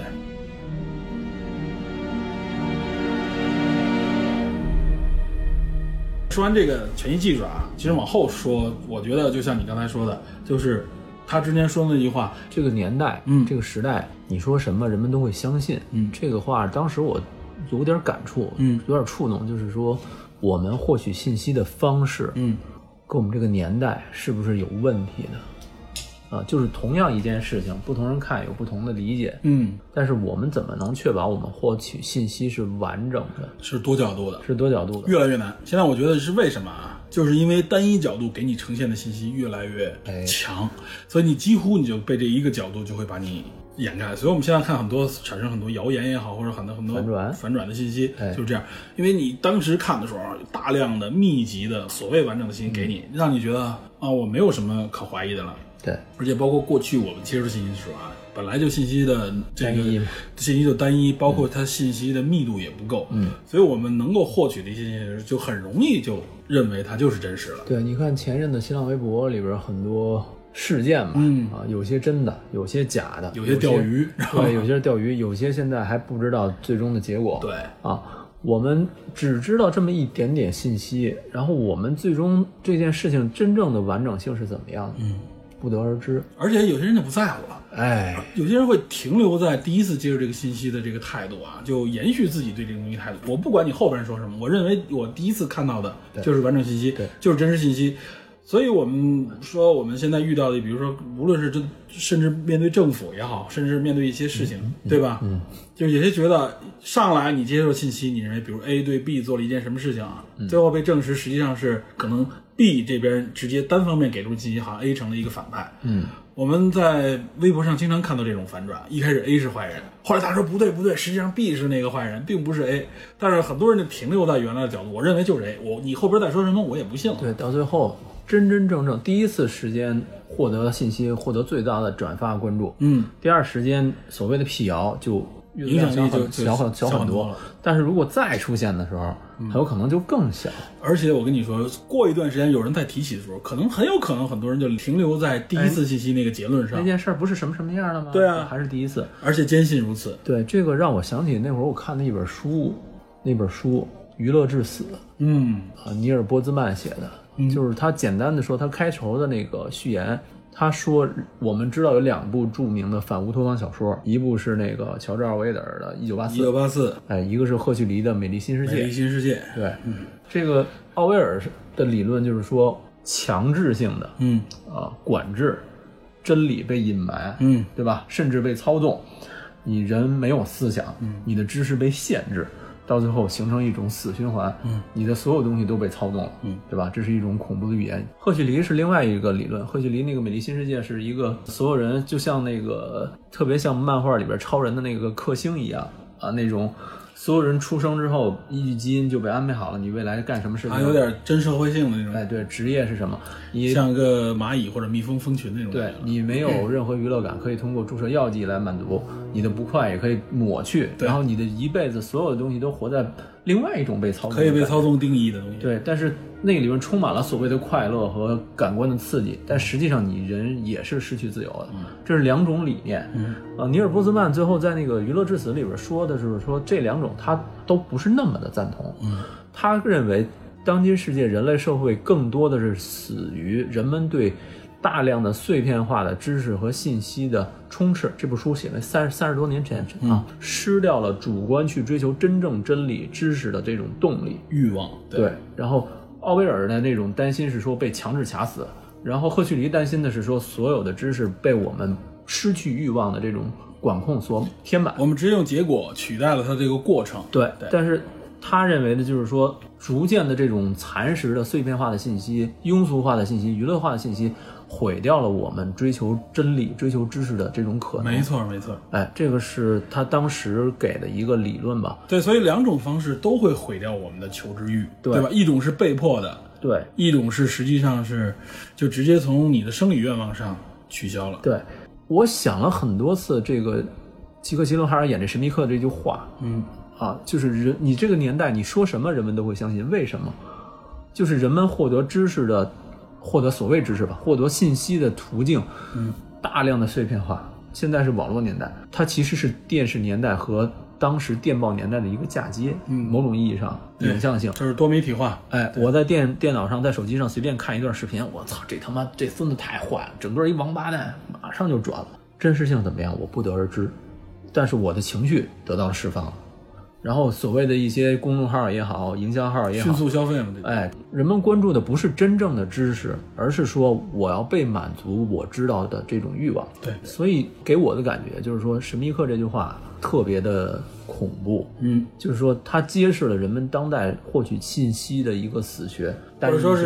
是碎片性。呃，对，或者说是怎么说呢？他揭露了一点是什么呢？说只要你有这方面的能力，你就可以利用这样的信息传播的方式哎来获取创信任造。创造真相，对对吧？创造真相创造没错真相，这个真相是创造出来的。对像他是这个真他这个相英雄，完完全全是创造出来的，他没有付出那样的代价。所以这种事情，你想想，就其实挺恐怖的。嗯啊，你你完全被创造出来的真相所左右。嗯，我们之前获取的那些信息是不是真正的信息？对，所以这个我觉得有一点啊，就也是警示，我尤其是像像我们说的 AI 技术这么强，Deepfake，然后它可以模拟各种各样的声音、对图像、对影像，就是你没做过的、没说过的，都可以被制造出来以后啊，对于我们来说，什么变得更重要？真的不是眼见的更重要，是分析这个信息的能力哎和辨别这个信息真伪的这个能力对变得越来越重要了。我们看一条新闻，觉得好像是这样，那我多去看看，比如说，如果是国外新闻，你能找到英文的原文，你去了解一下，它是不是说的这个信息是不是完整的，嗯然后这个信息翻译过程中有没有谬误，嗯，对吧？包括那个信息它本身是不是第一手的信息，对。我们都得要去真正的。我们节目里原来经常说过这类的信息嘛，就是说白了，就是我认为就是逻辑嗯，包括我们对科学知识的一些掌握，对可以帮助我们去分辨有些信息的真伪，对但是这并不能全部啊，因为现在确实很多东西真的可以达到乱真，而且有很多领域你又不了解。对影片里边告诉大家，小蜘蛛怎么分辨，靠那一机灵，说白了靠所谓第六感，对，对吧？那我们现在没有这个第六感，这个第六感更不靠谱，对吧？这完全是感触的，这个这个蜘蛛感应跟第六感还是两回事儿。对，它实际上是生物反应。生物反应，它也不是直觉，对它不完全是直觉。它是在这些感觉之外的。那么在这五觉之外，那我们是不是还能有更多的别的知觉呢？比如说逻辑感这些，等于是一个背后的一个筛选机制。我们是不是有那一机灵的能力，对对吧？所以我觉得啊，呃，从另外一种角度上来说，可能弥补这种信息的缺失的方式之一，嗯我认为就是多角度获取。像你说的，嗯，看看原英文原文，但是这个对于我们现在来说， 反而变得越来越难了。为什么？那嗯我们没法说明，对吧？不是不是但是这确实是现嗯 我实。觉得是说，首先我们意识到自己现在获取信息是不是单一的。嗯，如果意识到的话，那么有没有可能去其他的渠道去获取更多的这个信息首先啊，这里要说一点，说深一点，嗯，这个渠道信息的单一性可并不是指啊，我今天只看 A 媒体的，B 媒体就不单一了。哎，有的时候你要更宏观的去体会一下啊对对。比如让我们一九八四的这个角度，你去体会一下啊哎，它的单一性可能体现体会在的是什么程嗯度，对吧？所以我们要怎么样获取其他角度的信息？嗯，还有一点最简单的就是可能是交流，对，就是我们对一个信息的这个判断，有的时候可能不要过早的下出。嗯，我们在一个呃有不同信息源，说白了就是不同的人的这种交流下，可能大家的不同思路、不同的角度，会让这个信息慢慢变得更立体。就原来微博，我记得微博在一一年、一二年刚开始兴起，而且是那个时候有一句话叫做“微博影响社会”，有有这么一句话吧？有但现在不提了，嗯因为所谓的啊，是各种各样的管制也好，辟谣也好，就那个时候微博为什么可以影响这个社会呢？他的方式是什么？有一种理论就是说，因为他的信息速度足够快，虽然他有假信息，嗯但是在充分的信息交流情况下，假信息会被迅速的哎识别出来。对，这一点是成立的，不能说它百分之百正确啊，但这点是成立的，确实这样。我看到过很多在微博上啊，你今天看到一信息，你想说，很快你就能接收到不同的角度告诉你，哎立刻分辨出来哪个东西更可信，哪个东西告诉你这是假的，对对吧？包括像我们所说的反转，哎，这个信息一开始媒体报道的时候啊，他也不知道，他也是单一角度，对对吧？然后后来的信息，其实说实话，就是因为信息足够快，所以才给你更大的反转的感觉，就是说，哎，这个信息刚才还是那个方向，立刻就变成另外一个角度了。其实传统媒体真正采访的时候是要多个角度、多个去采访的。但是因为现在是要求时效性嘛，一是时效性，二是说很多地方的部门是不接受采访的啊。 对，不接受采访或者给你假信息，哎，对，而且现在有一种什么操作啊，就是说这件事情，比如说一个事情相对负面的曝光，嗯，然后呢，我呢，我要想反转这个信息怎么反转，我在其中把某个地方放大，把它明显的谬误化，然后最后我再指出这个谬误化，进而推翻整个信息。对，用一点谬误，人们被情绪被这种所谓的反转，就会否定整个所有信息的嗯合理。我看到有很多人说啊，就哎呀，现在这个东西反转太多，有的东西我能我能相信什么啊，就变成了一种，反而变成了一种非常不愿意去接受信息的角度，这也不对。对，我是觉得啊，如果我们掌握了一些逻辑、嗯、原理，包括我们如果能获取多角度啊，嗯我们不要担心你获得的信息，至少目前来看，你不要担心你获得的信息的真伪。还有一个就是，当你信息被更新的时候，你也要接受这个更新。嗯，你不要认为说这个信息跟我原来认知不一样，哎，我就如何如何，接受信息，保持自己的怀疑。嗯，而且就是说白了，就是保持质疑、保持怀疑、保持信息更新的能力。对人们经常说，人到了四五十岁以后啊，嗯，自己的之之之前建立的很多的对世界的认识就不会再改变了。我们是希望啊，别呀、对啊，我们我们是希望大家无论年龄多大，尤其是年龄越长，有些东西要保持一颗旺盛的求知的欲望对，。持续学习。就像你刚才说的很多，就是说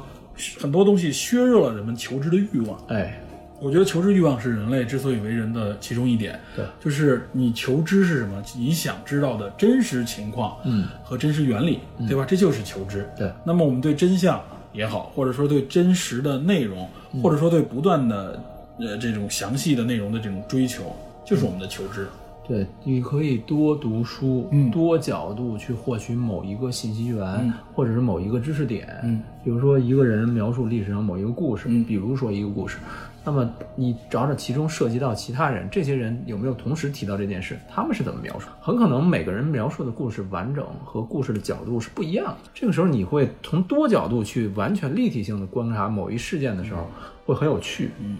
尤其是比较比较来看。折射面儿是更多的、更丰富的，不是单一的，就是非黑即白的。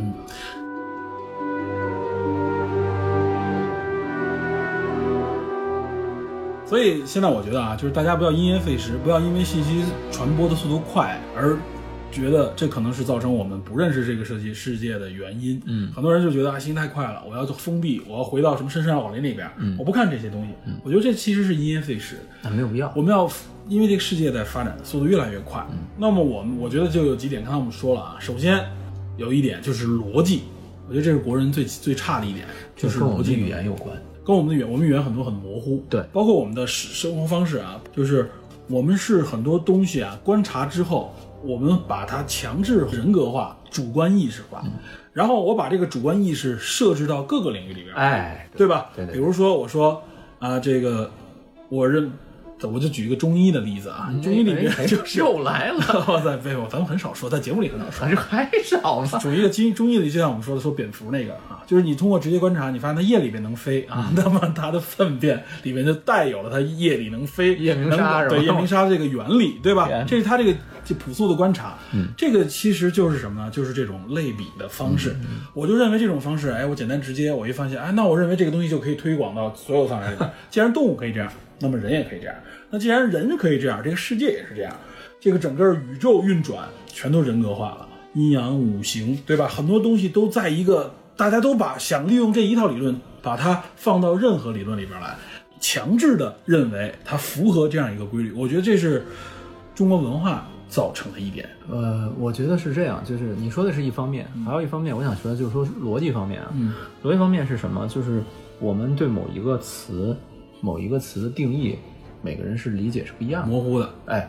这跟每个人的经历啊，还有他的认知都是有关的。有很多同音字、同义词也是如也对是因为这所以个。这个时候很可能就会造成交流的双方的这种同异性，异是差异的异嗯差异的异。对，有相同的地方，有差异的地方。所以联合国的官方语言用的是法语，是吧？哎，法语非常在这方面非常严谨，逻辑非常嗯逻辑严谨，然而且它叠音字就是它重音字很少，少然后德文也有这方面的特征啊。德德文更严谨。 对，所以德国有很多哲学家。对，德文德文如果没记错的话，六个时态，嗯对比英语还复杂。而且它还有一个什么呢？就是它会有一个可能几十个字母组成的一个单词，对它就是很少有同字不同义。对它的就是你看它那个逻辑关系，然后你包括你看英语的时候，英语相对就比我们的就汉语逻辑就好很要严严严谨谨很多，对对吧？我我举个例子，昨天我我们家姑娘看那个驾驶本的时候说，所有人嗯，为什么是所有人？为什么不是你一个？对我说这所有人是是指的 owner，是拥有的。呃对，是 owner，对不是 everybody。哎，没错，这从英语上就能很轻易的分辨出来。对还有我再举一个词啊，嗯比如说 freedom 和 free，哎，我们都叫自由，这完全不是一个概不一念。样但很多人，我们现在有很多理解上也把这个 freedom 理解为 free，那不一样。就觉得啊，我既然是自由，那就是无政府，就是它完全变成另外一种态度。不是包括 sexual 和、哎和 sex，这也完全是两个意，但我们只能用性这个词来。所以，所以就是说，我们的语言其实，在时态方面，在主语方面，嗯，是不太有优势的，甚至说可以某些方面是模糊的。但我们有自己的特长，所以我们诗的文化各各方面还可以哎而且很我们优的美。对我们的有相自己的特征我们的相声为什么那么多好笑的地方？对，它可以大量很多的东西借贷，大量的跨替代，哎对对对对，它它的这种逻辑关系、逻辑错位造成这种效果，嗯但是证明它逻辑整个上是不严谨。在严谨性上是有偏差的，所以我们在所谓的理工科方面嗯啊，在逻辑方面我们是有弱项的。哎，对，所以嗯所以我们看很多国外的著作翻译过来的时候啊，为什么很多时候读起来很难懂，跟这个也有关系。对因为语言上面我们必须用其他的方式来修饰它，哎才可以建立起来。但是你看西方世界，尤其是现代科学的产生啊，西方人经常有这种方式，他是我先给一个理论之后啊，我嗯要用现实去验证这个理论。当我验证发现这个理论有问题的时候，我要去修正它。对但我们一般不是这样，我们是什么？我们先是预设了一个啊，现实跟它不一样的时候，我把现实把它怎么样解读解解读成跟这样，跟它一样。哎，对。，理论不能推翻。对，理论不推翻，我就是认为远古人推出来的东西是最牛的。哎，这个什么老祖宗的哎， 对对，这是咱们权威性，咱们一直老提强调这权威，这其实这个权威不可不可被质疑性，实际上就限制了我们的一个发展。这个就是是逻辑，也就是说，我们遇到这些信息的困境的时候啊，我们不能辨认真伪的时候，首先逻辑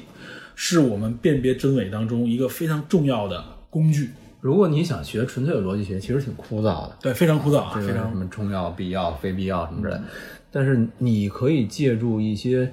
小说啊，不能有趣的说小说书籍书籍，对哎，去完成这个东西，而对不逻辑的不一一个定学习非得去完成去去学逻辑学，尤其一些西方的著作，不用专业的去学，但是逻辑学，我觉得啊，是你如果学通了逻辑，你会发现原来你很多认知可能会被推翻。哎没错，没错。所以这个东西是一个就当做人生的一个 live up。嗯，对，没错，我觉得这个就是大家应该有求知欲，应该不断升级。这是一，就是我们面对信息我无法分辨的时候啊，或者我们容易盲从的时候，嗯，你要心理里面首先有一个逻辑啊。对，另外一点我觉得啊，就是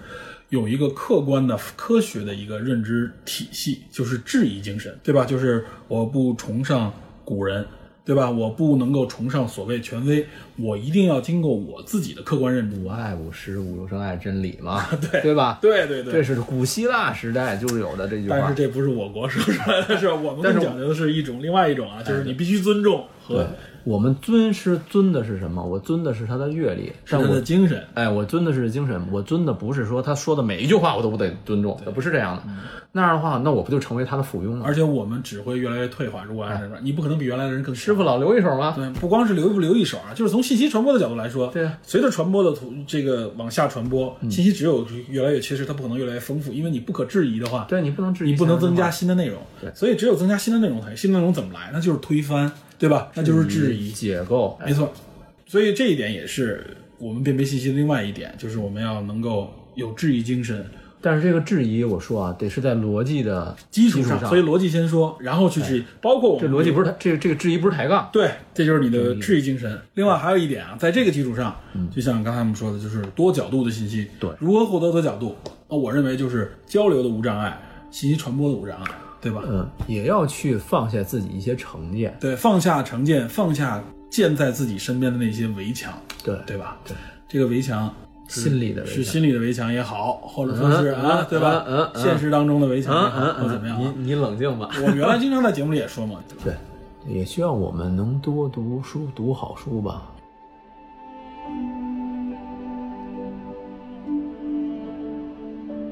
就有关于这个直环课所制造出的幻象，我们如何去分辨啊？就我嗯们讲到了关于信息的理解，对于现在这种啊娱乐至死也好，或者说信息碎片化也好，我们怎么面对这个事情？对对我们说了一点儿。最后我觉得还有简单说一点，就是关于尤其是像二代蜘蛛，啊，那个安德鲁·加菲尔德，对，嗯他就是他女友是这个格温嘛，格温·斯黛西，对，格温死掉了。他当时体现出来就是他不愿意公开信息，他公开信息以后，他的亲人会受到威胁，对吧？这个东西是他成为英雄当中宿命当中的一个诅咒吧，对吧？这就是英雄的代价，我认为是，啊，这是这就是牺牲。所谓的这个牺牲也好，牺牲不仅仅是你自己，还有你身边的人。我觉得小蜘蛛体现出来有一点啊，就是他为什么不成熟。首先，我觉得成为一个英雄真的是很难的。从蜘蛛这点你能看出来啊。其实可能大家有时候觉得，哎，蜘蛛怎么毛手毛脚的啊，经常犯错。在这部片里边也是犯了很多错，对吧？第一部里边就更不用说，就是经常惹祸，嗯，对吧？但是我们仔细回想一下啊，就像 Happy 跟他交流的时候，他在说钢铁侠的时候，说钢铁侠跟他觉得，哎呀，钢铁侠那么伟大，可以做那么多正确的事情。是谁跟他说说钢铁侠？你可不知道，是经常做错误的决经定常。做错误的决定，而且他是他说他唯一没有做错的事情就是选中了了你。。他其实他实际上就是钢铁侠也背负了太多的问题。我们仔细想一想啊，超人那个时候，超人第一集和最后和克星上的将军佐德将军在对战的时候，钢铁之躯啊嗯对钢铁之躯的对战，对吧？当时整个毁掉了纽约市嗯啊还是大都差不多差不多对吧？大都会嗯类似于大都会吧，对，相当于就类似于纽约，大都会嗯引发了第二部里边蝙蝠侠对他的这种天然的仇恨，对吧？嗯，就是也就是说，像神一样的超人，他也会出现什么情况呢？你想当英雄啊，你想做一件好事儿的时候，你的那个代价真的是太大，你可能会伤及周边，伤及无辜，或者说你所谓的那个正义，有可能对很多人来说并不是真正的正确，别人也会付出代价，你也会付出代价，嗯，没有那么简单。咱们就不说 DC 了，回到漫威，你想任何一个英雄，嗯，的所谓成功，所谓的对反派的这个讨伐都没那么简单。所以我觉得小蜘蛛更真实一点，就是你你想做好做一件好事儿啊，往往间接直接的带出来的那个代价真的很大。小蜘蛛就是从漫画讲啊，他为什么一直人气居高不下，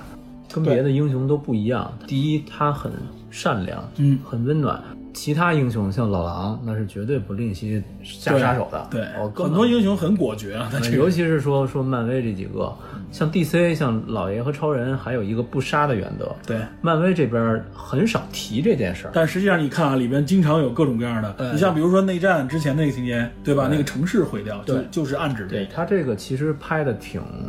说漫威爆米花一点儿都不爆米花，其实这死了多少人了，嗯对，对吧？付出多大代价？其实挺黑暗的。对，然后小蜘蛛一直是秉持着不主动杀人，对不主动伤人，他是是他是一直也受到这一点制约对。而痛苦的一个人。对，他在第一部，咱们就说电影版《英雄归来》里边，最后秃鹫，他只是把他捆起来送到监狱，他一直，而且他的战斗你也能看到啊，就是以以压制对方，而不以杀掉对方为主。对，没有，他是这么一个形象，而且他是一个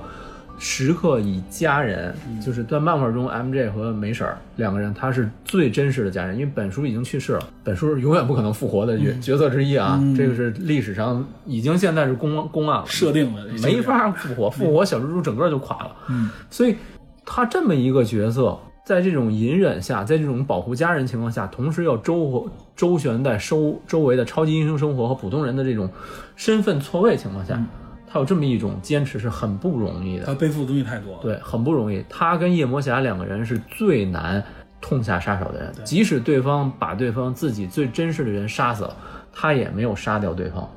夜魔侠也是，夜魔侠只是可怜对方，觉得你只是一个可怜的灵魂，嗯这不是什么圣母，这是一个给自己的体现，就像蝙蝠侠一样。如果我开了杀戒，那我以后再也回不来了，我这人就彻底灰黑化黑化了。给自己留的最后底线嘛。小蜘蛛也是最大程度上克制我的能力，我是打击犯罪，而不是去吐露。嗯，啊这是我不是报复，对，哎，他不是惩罚者。对，小蜘蛛最难得的就是说，在电影中提炼出来的是他青春的成长，他对真爱的人的关注。嗯然后这部电影里，就是他对 M 镇时刻的去想去关心，靠想近去表达爱意，对甚至压过了他对真正事情的判断的理智。他把这个东西转给了神秘客，嗯就是有这么一个点吧。如果你看过漫画原著，你再回回头看的时候，你能明白，嗯他有一个最后的底线。应该说，就有人形容是赤子之心，确实是嗯嗯，嗯很难得，很难得。对。作为一个英雄，我觉得他这像蝙蝠侠之类都展出来，就是作为英雄之有多难。这里边你看这个神秘客，他想成为英雄，他费这么大周章，其实他原则上是未伤及一人的，哎但是他是不伤人的，这就是完全就是表演嘛，对吧？用这种方式想当英雄，但是很难，你根本表演不下去，你自然会涉及到黑暗，你会伤人，哎甚至会杀人。最后他就说那些都是附带性的伤害了，对对哎他就不在乎这个了。他没法说白了就是他兜不住，对吧？所以你看，成为一个英雄太难了。所以英雄之不易啊！我我刚才为什么我还说一点？刚才说你那说莎士比亚啊，嗯，其实现在的这些英雄，我们投入到过去西方的这个啊，尤其是像欧美，他所谓的英雄是什么？就是过去的这些这种骑士，啊哈，对吧？这种贵族，对吧？嗯他的这个贵族不是权贵，嗯，他是贵族精神。贵族精神里面最重要的一点就是责任感，责任感这个责任是超出对自我负责的，是对社会、对周边人的负责，嗯这个所以才成为称之为贵族。所以所以蝙蝠侠被称为黑暗骑士嘛。，对啊，说骑士精神，说贵族，就简打个简单的例子，比如一战的时候，嗯，我们说英国是一个有贵族血统的这么一个民族啊。一战的时候，英国一共有六百万人啊投入到战场当中，六百万男士，嗯，这个死亡率为十二点五，但是贵族的死亡率啊，统计了一下，达到百分之二十。知道吧？就是说，整个整个战争当中有二十名以上的上院贵族、上议院啊，上院的贵族战死，四十九名上院贵族的第一顺位继承人死掉，对，当时英国的整个贵族几乎打光了。从骑从男爵到骑士死亡的就不计其数啊，因为他们那个时候贵族是冲在冲锋面在前的，对，对，这是他的贵族精神啊。好，然后有一个统计，英国著名的贵族学校，这咱们都知道，伊顿公学。抖森的母校，哎，伊顿公学啊，参战的贵族子弟啊，死亡率高达百分之四十五，一半儿几乎一半儿的人全死了，对对吧？工学非常非常牛，他不是像我们想的有钱有势啊，权贵我去那儿镀金，他不不这是么回事，钱的事儿，就是他伊顿是一个精神。对，伊顿公爵是这样，伊顿公爵是亨利六世在位期间就已经有了。亨利六世在伊顿公爵创立了国王学院和王后学院。他当时的宗旨是什么啊？亨利六世被称为史上最 ra 的英国皇帝啊，嗯英国国王。但是他加强教育，他不仅仅吸收贵族这个阶层，还要满足平民的优等的这些生源，在这个类似于伊顿公学这种地方来求学，他等于吸收了平民中这种优秀资质的人成为贵族。你像抖森在那里面学习莎士比亚的诗歌，对，打英式橄榄球，嗯他文体全部都重视，然后培养贵族精神，固定的服装、领带，嗯，仪式感。啊，这个现代化了嘛？但是过去那就肯定是贵族的那种服装，对，所以他对贵族的打造是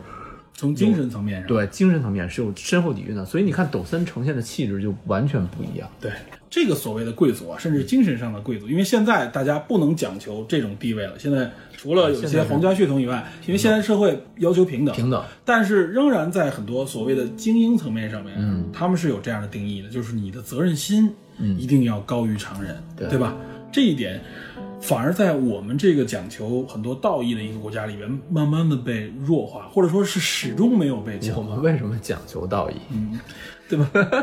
你懂的？因为我们缺乏，知道 吧？而且还有一点啊，就是我们的所谓贵族啊，嗯实际上是缺乏的。我们是士大夫，士大夫讲求的是为国，对吧？嗯为为国家有赤子之心。但是往往那些真正的这个奉为权贵的这些人，对嗯吧？他们展现出来的只是维护自己的利益。是这样，他没有绝对的这种自我的精神，哎他的对一切是服从统治阶级。没错，就像你说的，它是一种从下向上遵从的这种角度。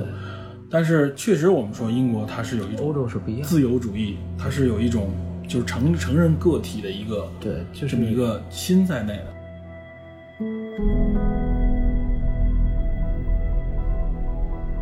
所以我们觉得，在这个娱乐的背后，我体会出来的，实际上更多的感觉到有一种悲凉的感觉，对吧？小猪当时我看，尤其加菲那一版的时候啊，这个格温死的时候，当时给我感觉就是，哎呀，真的是很痛苦的感觉。创伤之一你啊。想他他在那个坟墓面前待了多久，对吧？天天去看，所以你看，有时候反派就是英雄的另一面，他就是我放下这些羁绊，我干脆我就不要这些，我只认为我认为的正义，我就去执行，而且我不吝惜普通人的对东西。所以他成为反派。对对，最直接的就是是否伤及无辜，这也就是正义化身的一个必要的元素吧。对吧？下一步期望这个小蜘蛛真实身份曝光带来的危机能够成为一个比较大的主线。这个小是蜘蛛应该去有点爆发那种感觉，这个是电影宇宙相对缺失，而漫画中始终在强调的一点。对。